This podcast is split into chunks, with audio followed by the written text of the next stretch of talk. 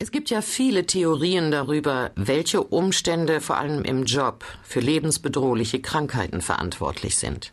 Stress wird in diesem Zusammenhang eigentlich immer genannt.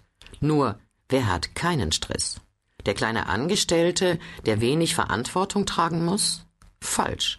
Ganz falsch. Im Gegenteil. Je höher man in der Hierarchie steht, desto länger lebt man. Das hat der britische Mediziner Michael Marmot in einer Langzeitstudie zu Risiken und Nebenwirkungen im Beruf entdeckt. Mit, wenn man seine Ergebnisse ernst nimmt, Konsequenzen nicht nur fürs Gesundheitswesen, sondern vor allem für die Leute in den Führungsetagen. Das Interview mit Sir Marmot führte im Original Harald Willenbrock. Stirb langsam, Entscheider. Welchen gesundheitlichen Unterschied macht es, ob man in einer Vierzimmer- oder einer Fünfzimmerwohnung lebt? Was hat die Tatsache, dass jemand einen Doktortitel vorweisen kann, mit seinem Herzinfarktrisiko zu tun? Und was lässt sich aus der Position eines Angestellten über seine Lebenserwartung ableiten? Eine Menge, sagt der britische Epidemiologe Sir Michael Marmot.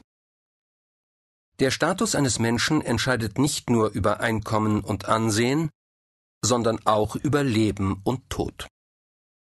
Ein Interview von Harald Willenbrock.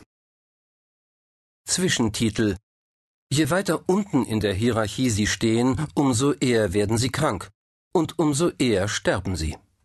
Herr Marmot, die meisten Menschen achten heutzutage auf eine ausgewogene Ernährung und einen insgesamt gesunden Lebensstil.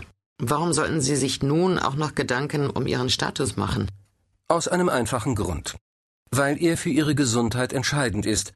Wie wichtig die Position in der gesellschaftlichen Hackordnung ist, lässt sich unter anderem an der Lebenserwartung ablesen.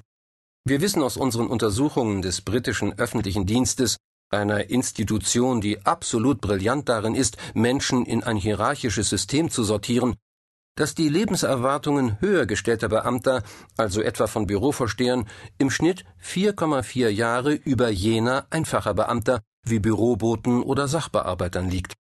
Was vermutlich daran liegt, dass sie weniger verdienen und ungesünder leben. Nein, der lebensentscheidende Faktor heißt Status. Die Unterschiede in Sachen Lebenserwartung und Gesundheit verlaufen nicht etwa entlang einer Grenze zwischen reich und arm oder zwischen Managern und normalen Mitarbeitern. Das Statussyndrom, wie ich es nenne, betrifft uns alle. Wo immer wir uns auch in einer sozialen Hierarchie befinden, ist unsere Gesundheit im Schnitt besser als jene der Menschen unter uns und schlechter als die derjenigen über